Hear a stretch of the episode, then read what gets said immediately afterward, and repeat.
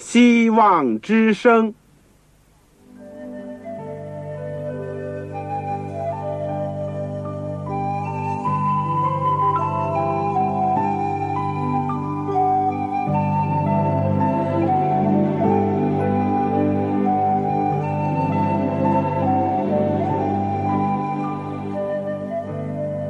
各位听众朋友，各位弟兄姐妹，欢迎您收听信徒培训这个节目。教会的兴旺，不单表现为人数众多，更要求教友的素质好。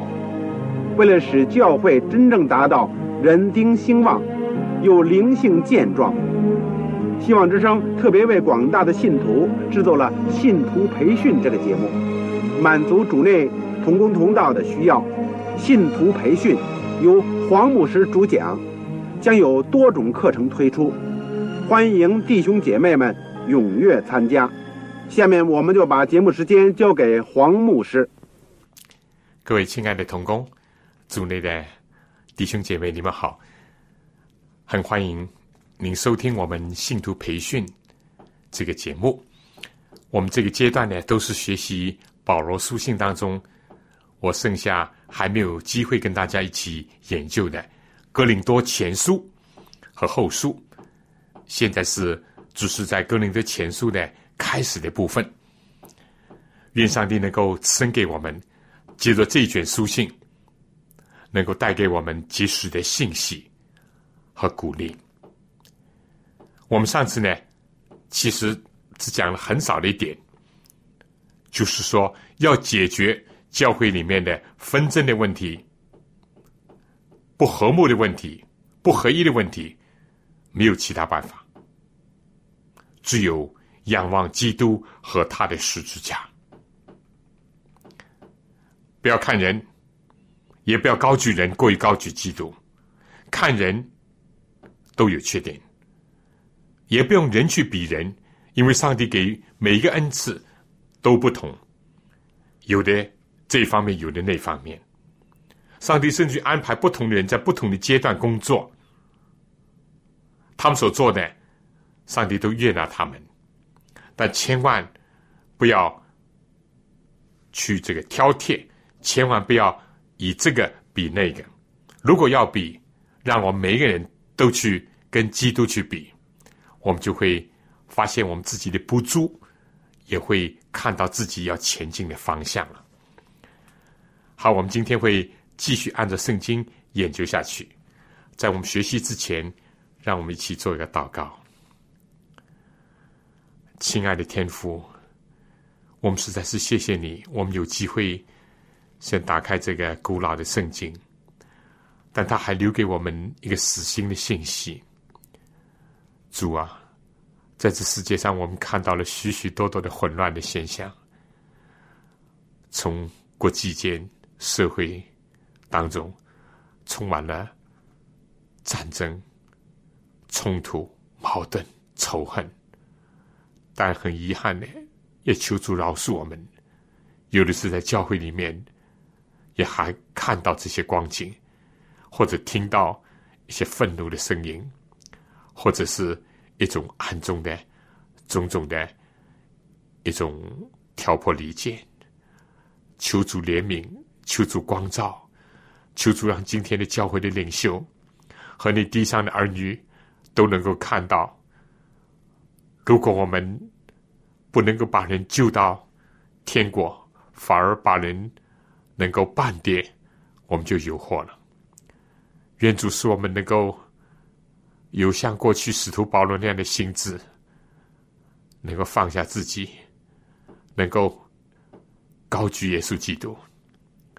天父，愿你帮助我们，在我们今天继续学习格林多前书的时候，愿你灵在我们心中运行，使我们的心受到感动，使我们的属灵的生命得到真理知识的保卫，使我们的工作能够得蒙主的喜悦，垂听我们的祷告，奉主耶稣圣名，阿门。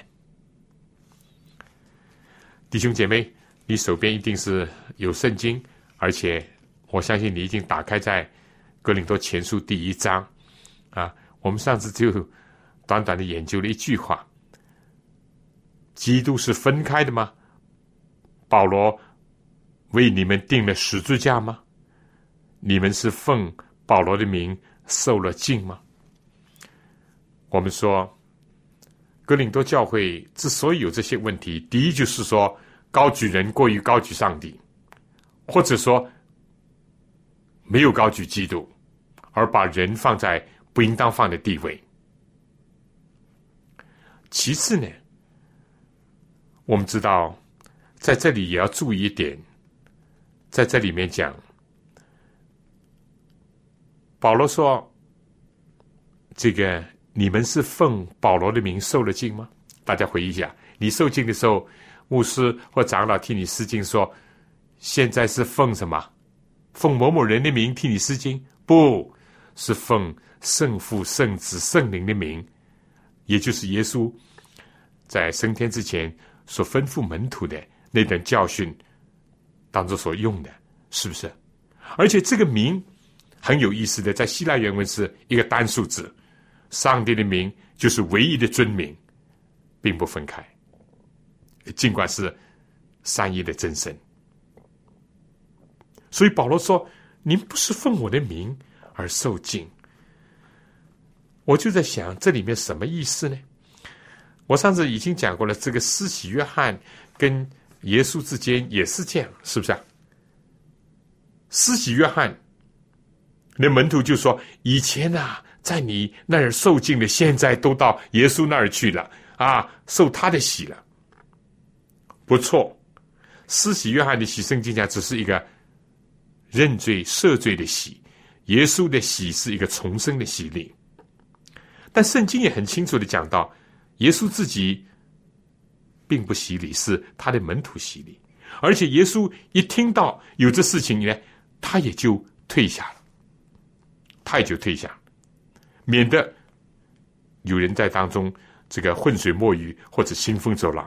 而施洗约翰也是一个啊，维持了自己一定界。在这里面呢，我在想保罗为什么这样讲呢？而且保罗紧接着下面他就说啊，我感谢上帝，除了呃这个基利斯步兵该有以外，我没有给你们一个人施敬。免得有人说你们是奉我的名受敬，我也给斯蒂凡家施过敬，此外给别人施敬没有，我却记不清楚。圣经是记载了一点，保罗替人家施敬，但是为数很少。啊，当然跟这个菲利比的狱卒一家也失敬等等。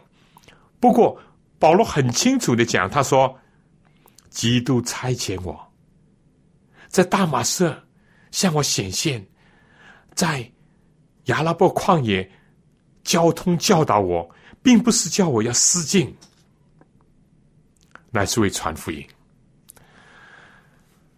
圣经提这个也很有意思，因为今天的教会呢，往往以有一个人啊，从不信到信，从慕道友到教友，加入教会，名字记在教会的名册上了，受敬了。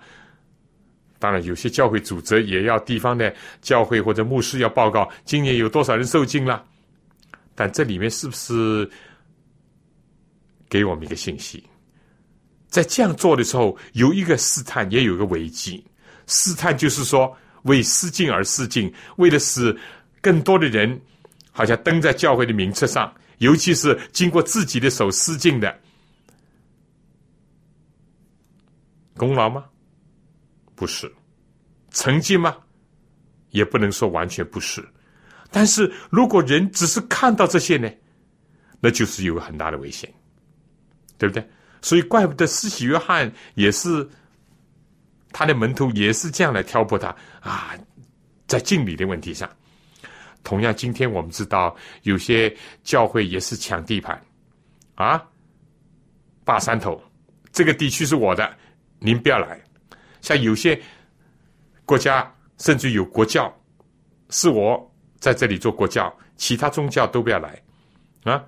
在某一个东正教为主的这个国家也是这样，其他的基督教，哪怕基督教、东正教都是属于从总体讲就是一个基督教，但是就是排斥其他的。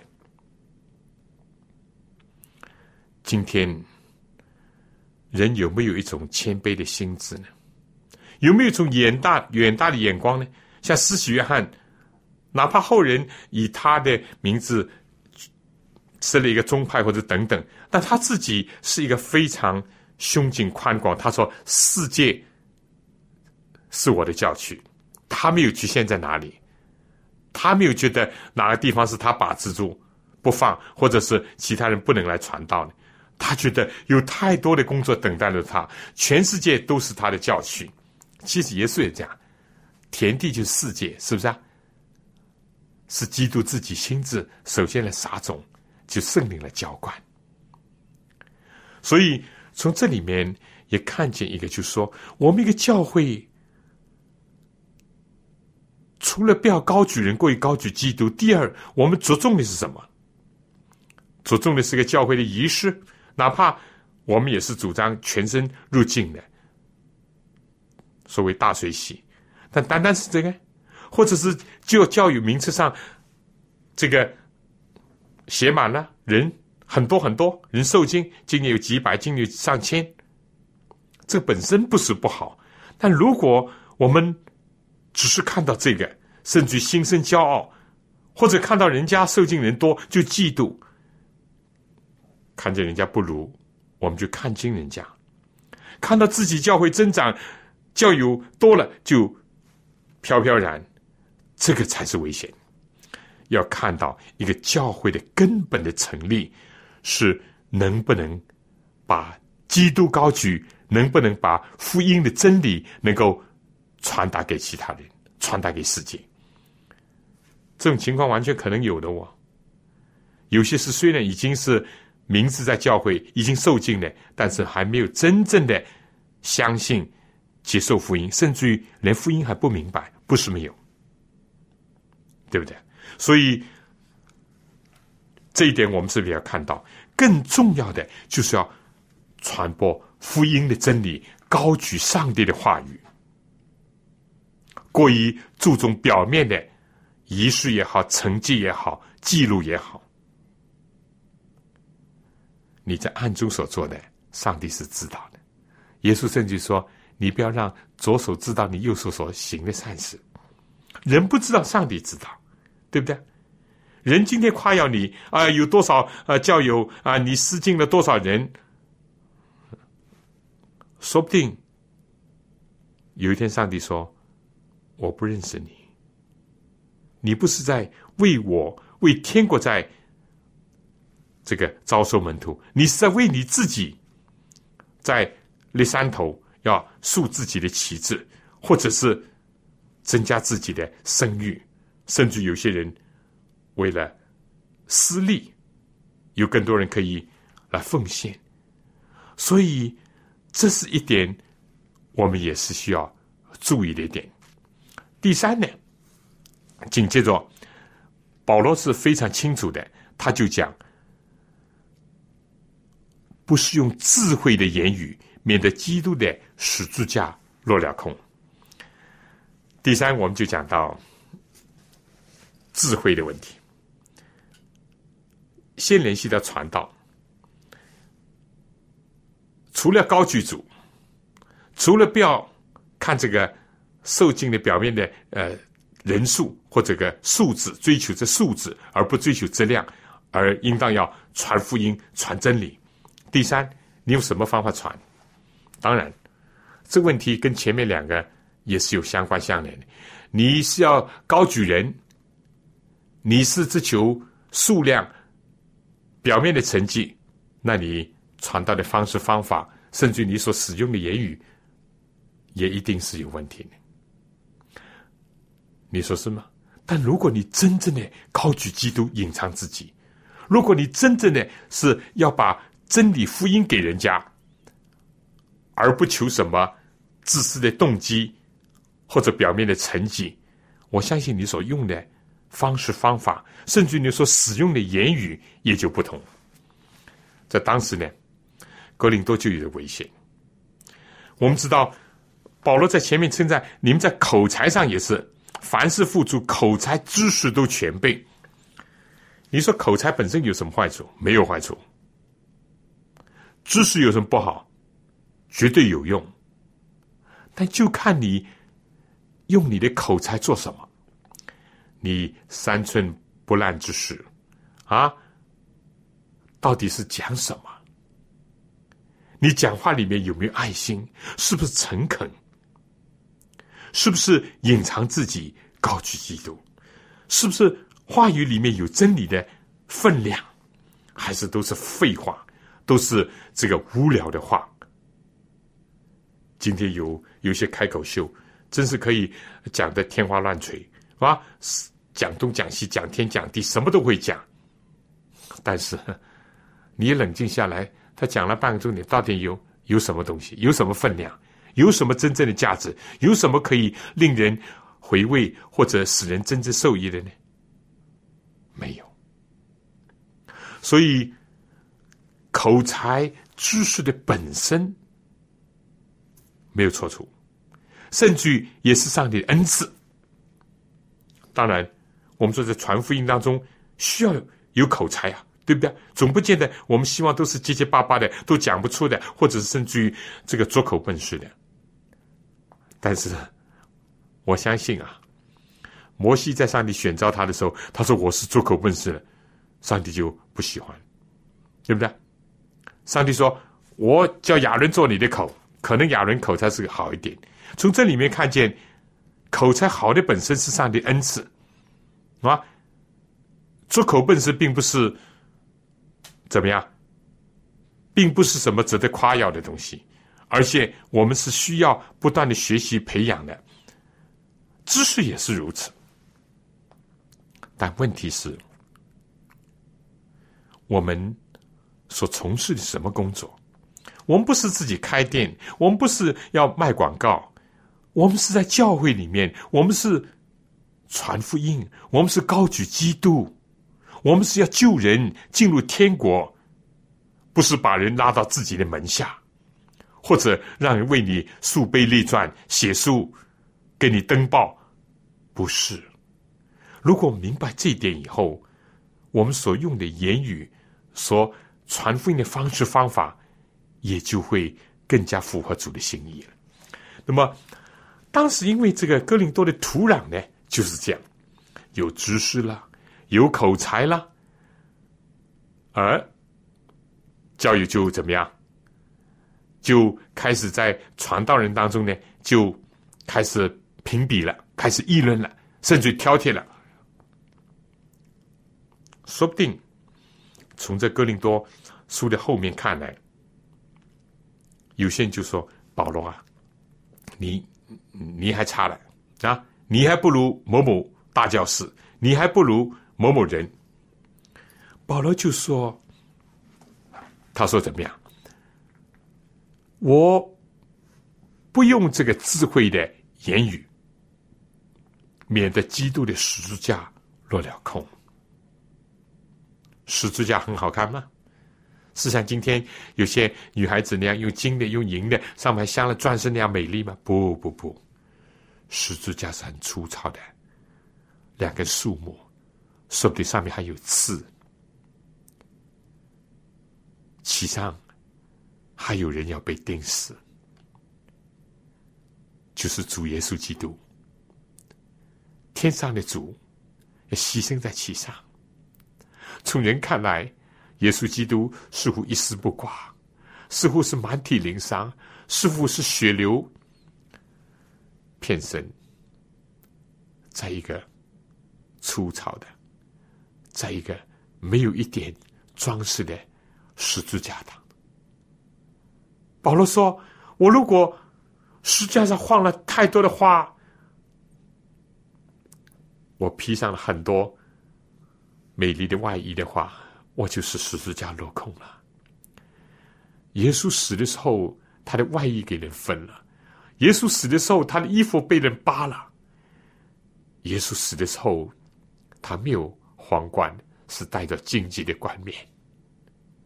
这是十字架。”这是彰显上帝的无穷大爱，这是上帝用以吸引人的一个方法。他不吸引那些为名为利来到他面前的，他不吸引那些世俗虚荣的人，他只吸引那些寻求真理，懊悔自己的罪过，在一个最惨痛的十字架当中，能够看到上帝爱的这样一批人。保罗是不是没有知识呢？不，保罗是加马勒的门下，保罗是精通旧约、精通希腊的哲学、精通很多诗章、宋词。保罗从在逻辑上、在哲学上都是有一套的。为什么保罗在哥林都会这样？你如果看《使徒行传》，你就知道一个背景。起先他在希腊的首府。雅典，雅典是个名城，哦，各种的艺术啊，各种的音乐，各种的这个哲学家在那里讲学，很多的诗人在那里吟诗作对，很多的异邦的宗教在那里传播。保罗不是不熟悉，保罗在雅典走过的时候。但是他的心里非常焦急，可以说，那里人虽然从人的角度、从世界的角度看很有智慧、很有聪明、很有这个学识，但保罗看到他们，连的他们所敬拜的上帝都是一个还没有认识的未识之神，保罗就心里焦急，因为看见满城都是偶像，尽管有的是雕塑，有的是神龛，有的是这样那样。保罗就，这可以说是出自肺腑心肠的，热切的向他们传道、传福音，讲最基本的：你们应当要认识真神，就创造天地海和万有的真神，不要拜那些金银木石的虚无的偶像。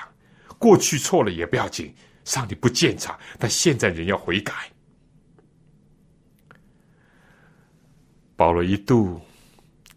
在那个文化的名城，保罗想起他自己过去所受的教育、所受的训练，也就运起了。正像怀怀师傅讲，他用科学对科学、哲学对哲学、逻辑对逻辑。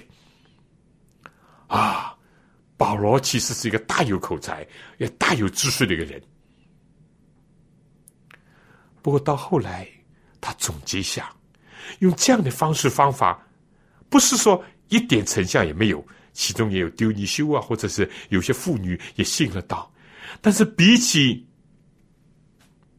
在他其他地方的工作，或者比起像一个没有什么学问的渔民彼得这样讲到一天三千五千人悔改，他就总结出一个经验，所以他来到了离开了雅典，后来来到了哥林多，他就有一个志向。什么志向呢？就是他在后面所讲的。我们继续读下去，好不好？第十八节，因为十字架的道理，在那灭亡的人为玉作，在我们得救的人却为上帝的大能。就如经上所记：“我要灭绝智慧人的智慧，废弃聪明人的聪明。”智慧人在哪里？文字在哪里？这世上的辨识在哪里？上帝岂不是叫这世上的智慧变成玉镯吗？世人凭自己的智慧既不认识上帝，上帝就乐意用人所当作玉镯的道理拯救那些信的人。这就是上帝的智慧。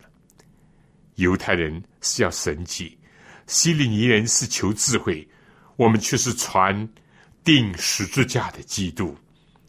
在犹太人为绊脚石。在外邦人为玉作，但在那蒙造的，无论是犹太人、希利尼人，基督总是上帝能力、上帝的智慧。因为上帝玉作比人的智慧，上帝的软弱总比人刚强。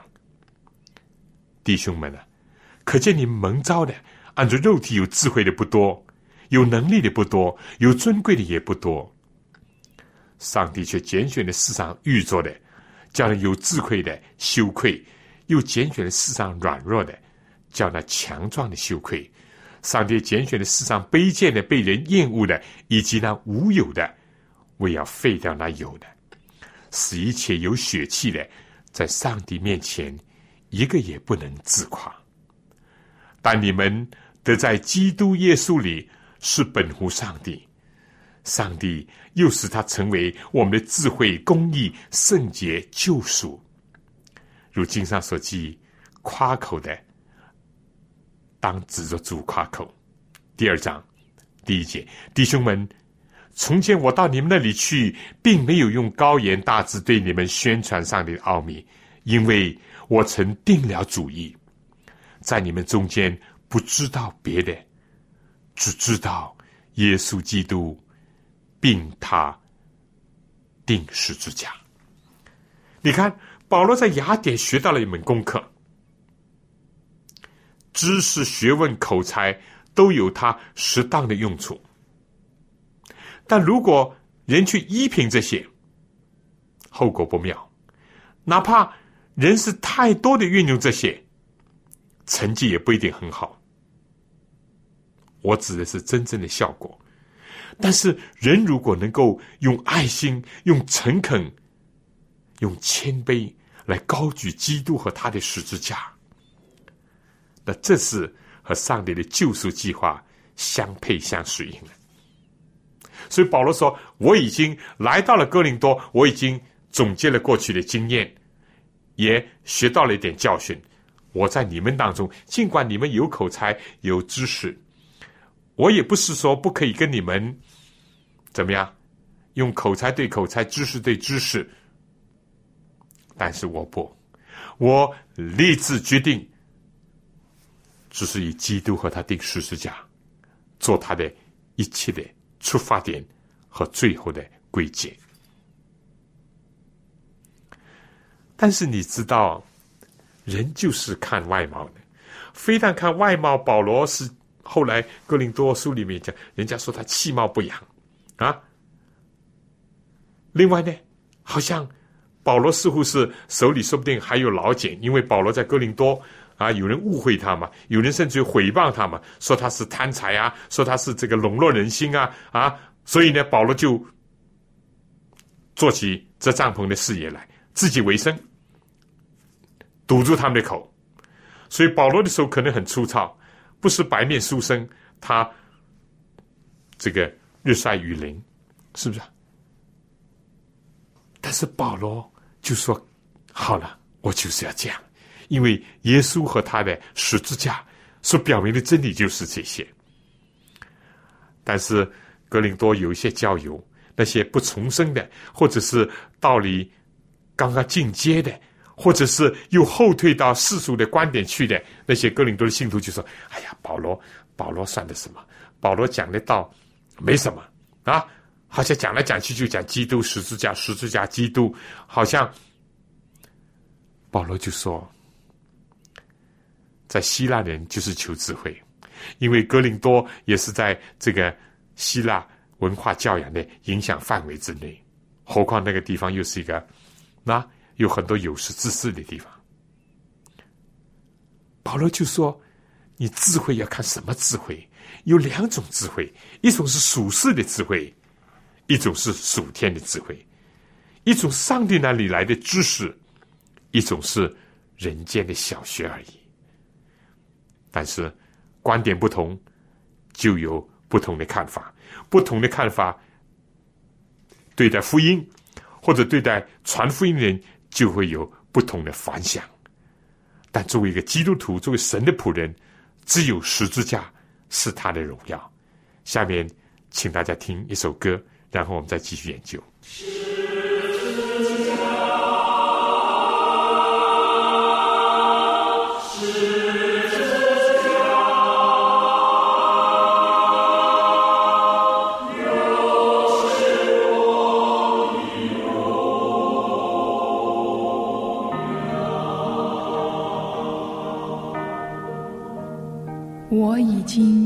基督同定十字架。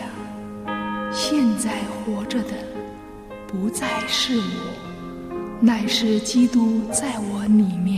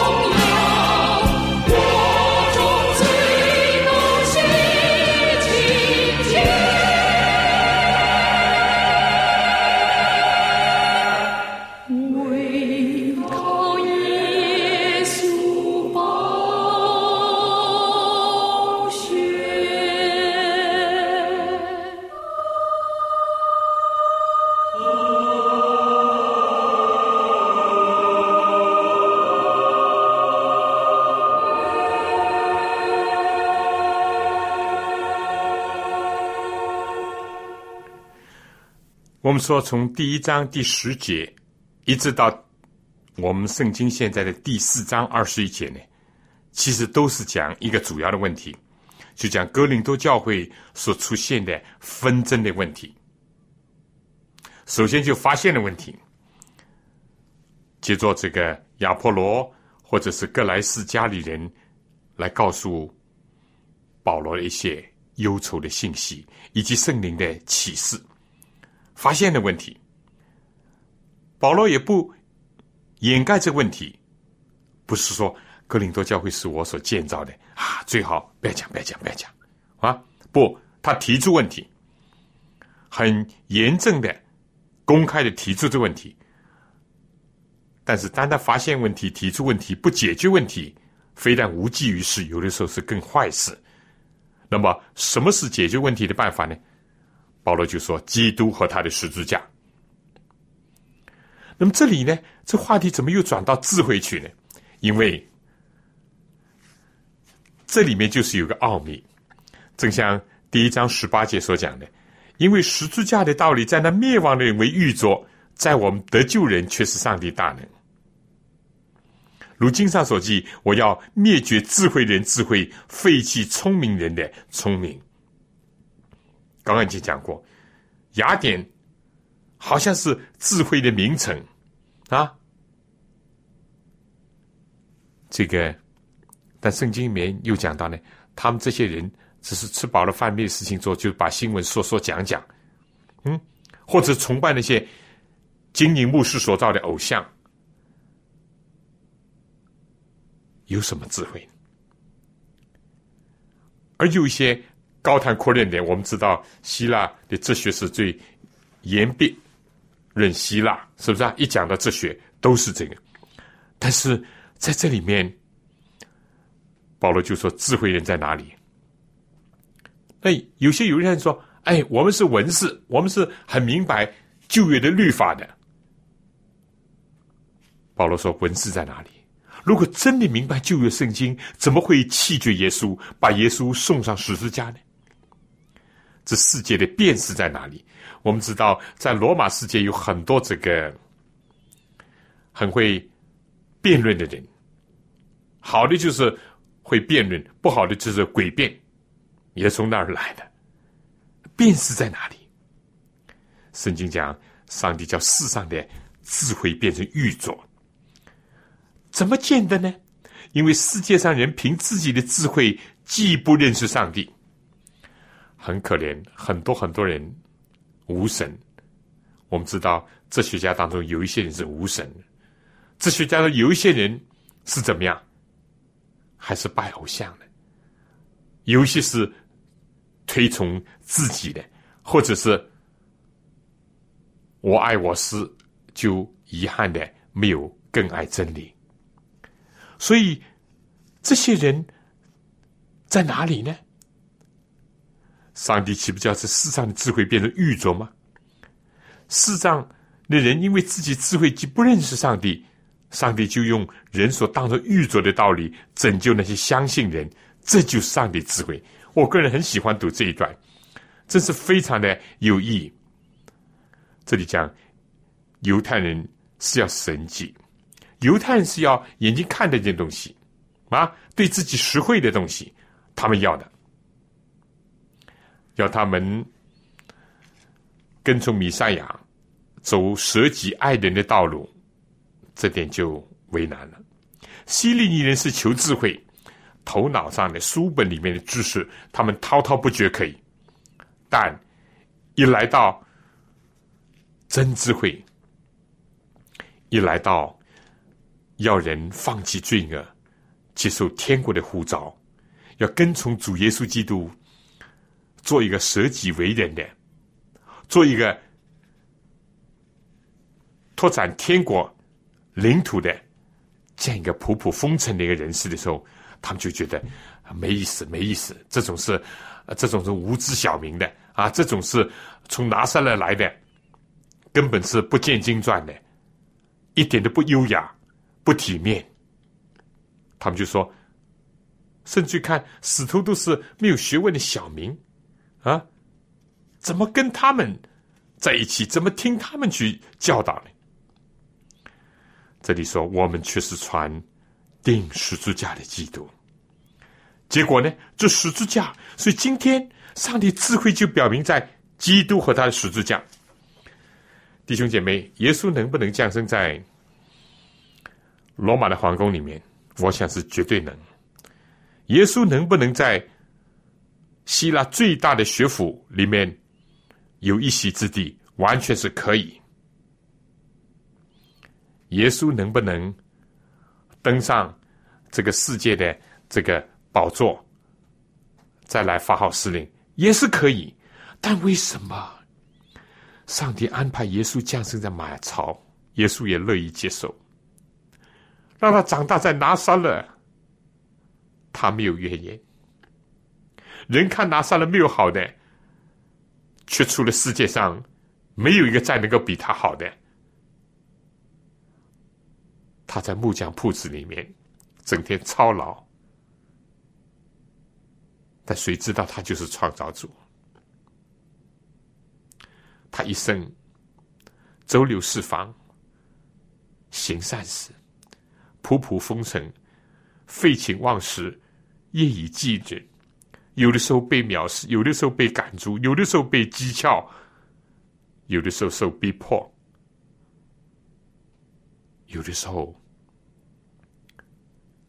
都照顾不到自己吃饭的时间，最后正像湖里有洞，天空的飞鸟有窝，人子连枕头的地方生没有枕头，死也没有枕头，死在十字架上，坟墓不是自己的，差一点被人埋在这个恶人的万人中里面。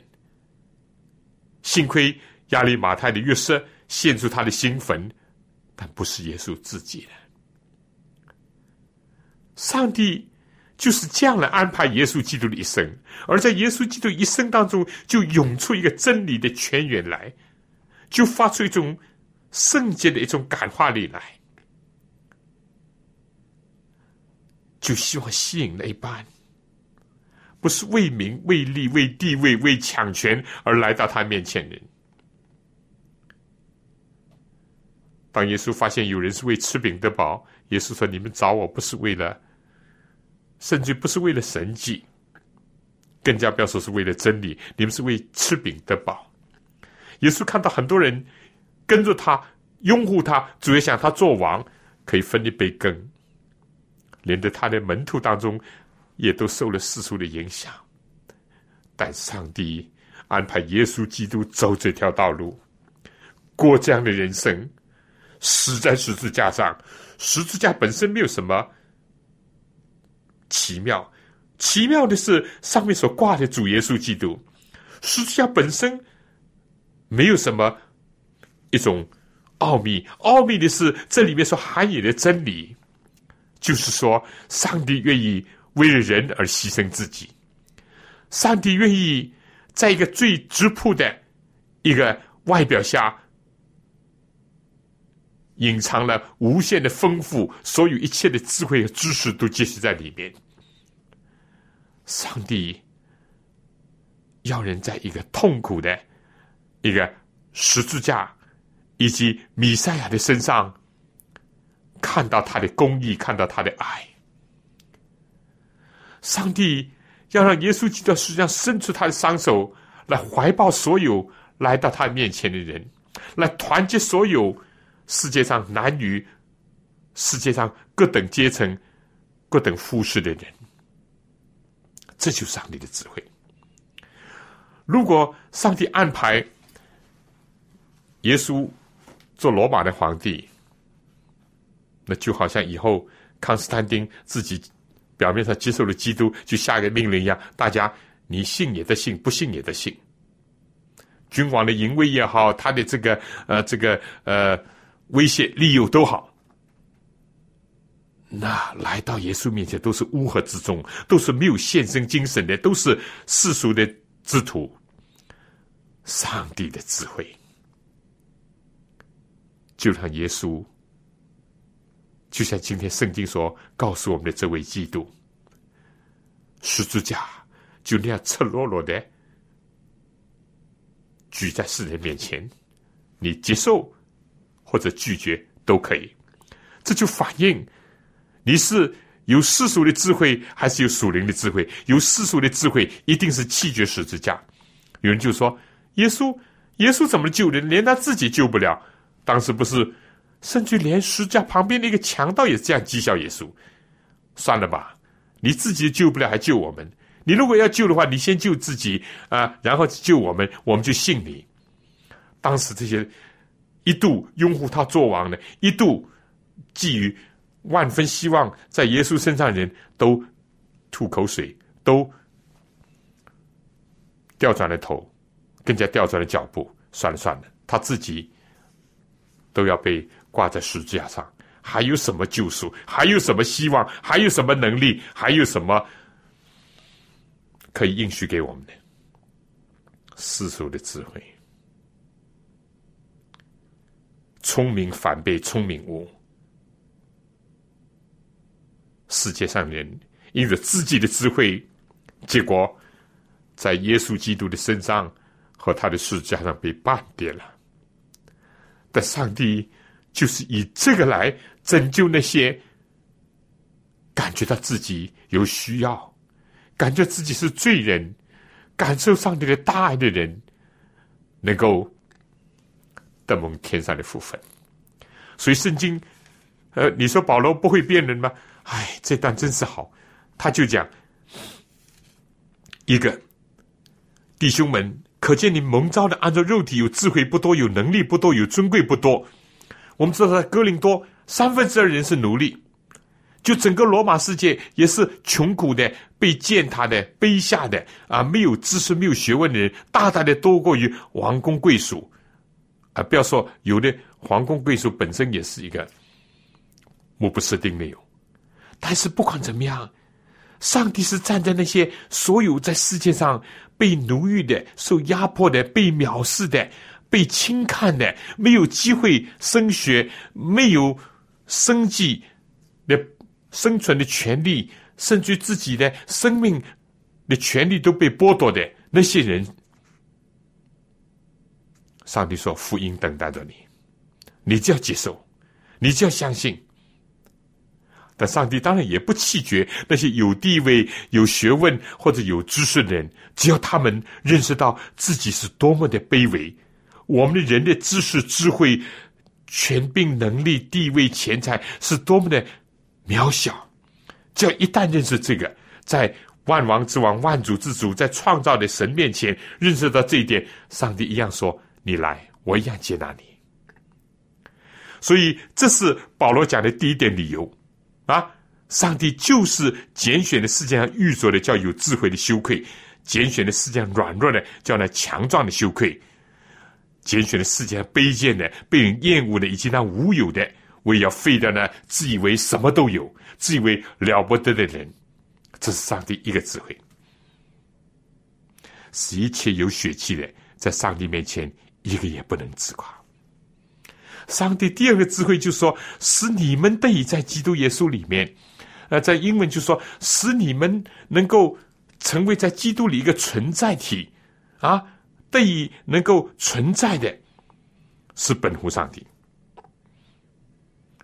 上帝又是耶稣基督，这位被人看不起、被人藐视、死的时候好像赤身露体，这样一位基督，却成为我们的智慧，成为我们的公义，成为我们的圣洁，成为我们的救赎。这是属灵的奥秘，一般人是不懂的。正像耶稣讲。凡要丧失生命，不要得着生命；要保全生命，不要丧失生命。一般人说这种话，什么什么什么，生命有么就有了，怎么丧失了反而得着，得着了反而丧失呢？哎，就是这个道理。正像保罗所讲的，现在活着的不再是我，乃是基督在我里面活着。我已经与基督同定十字架。现在的这个保罗不是以前的扫罗了，现在是基督活在他里面。啊，他说：“就世界而论，我已经定死在石架上；就我而论，世界已经定死在石架上。”哦，这些话对一个一般的人讲，实在是不容易懂。但是呢，对一个有圣灵感动的、有属天智慧人，这是很容易懂的。因为你就要跟耶稣认同，你就要相信他，你就要接受他，你就懂了，你就懂了。啊，这里所以说夸口的当指着主夸口。保罗一说，你们夸亚波罗做什么？你们夸保罗做什么？你们拿我们当大旗做什么？我们是什么？我们都是人，都是罪人，我们都是需要基督的人。尽管我们是上帝的仆人，但我们毕竟是仆人，我们不是主人。保罗说：“保罗为你们定十字架吗？”我们知道，在哥林多书里面，保罗有一章圣经，完全讲到他受多少多少的苦难，在江河，在呃陆地上，在呃这个船上啊，在受鞭打，哦，受很多很多苦难。甚至保罗最后还是为主寻道的。保罗就说：“我为你们定十字架吗？”没有啊，至少在保罗写这书信的时候还没有寻到。何况我们说，哪怕保罗就寻到了。他还是不是我们的救主？保罗还是需要那个为他钉十字架的耶稣，对不对？是啊，人算什么呢？哪怕这个好人又算什么呢？何况保罗后面就讲：有什么你们不是领受的呢？既是领受的，为什么又好像不是领受的呢？所有这些的观念，都帮助。一个教会的领袖有一个很正确的认识，怎么样看待自己？你要正确的看待自己，你非得要看耶稣。你不看耶稣基督，不看这十字架上的基督，我们不会正确的看待自己。你要正确的看待别人，你非要看耶稣基督和他的十字架。你通过耶稣基督跟他十字架再去看人，再看自己。跟以前你以世界上的眼光、世界上的智慧去看的话，完全颠倒。你信不信？你仔细想一想，真的是这样。所以他这里说：“弟兄们，我从前到你那里去，并没有高言大志啊，对你们宣传上帝的奥秘，没有。保罗不是不会，保罗也不是没有，但他说我没有，我已经定了主意。”在你们中间不知道别的，好像没有学过哲学，好像不懂逻辑，好像不懂怎么样这个雄辩。他说：“我只知道耶稣基督和他定十字架。相反，他说我在你们那里又软弱又惧怕又战惊。我说的话讲的道，不是用智慧委婉的言语，乃是用圣灵和大能的名证。一方面，好像从人看来。”啊，非常平凡的言辞，或者在修辞上也没有多下功夫，但是你在听的时候，你可以听得出，他讲的是出于他的心，出于他的爱，出于他的肺腑，出于他的诚恳，是有圣灵和大能的名证，是能够扎到听众的心里，就像彼得一样。彼得没有上过什么学，但他讲到使人觉得扎心。遗憾的，今天哄堂大笑的。使人哄堂大笑的这个所谓讲道人不少，为了要不取人的这个这个鼓掌啊，为了要使得人不厌倦，所以讲很多奇奇怪怪的事，或者笑话，或者是甚至很低俗的话。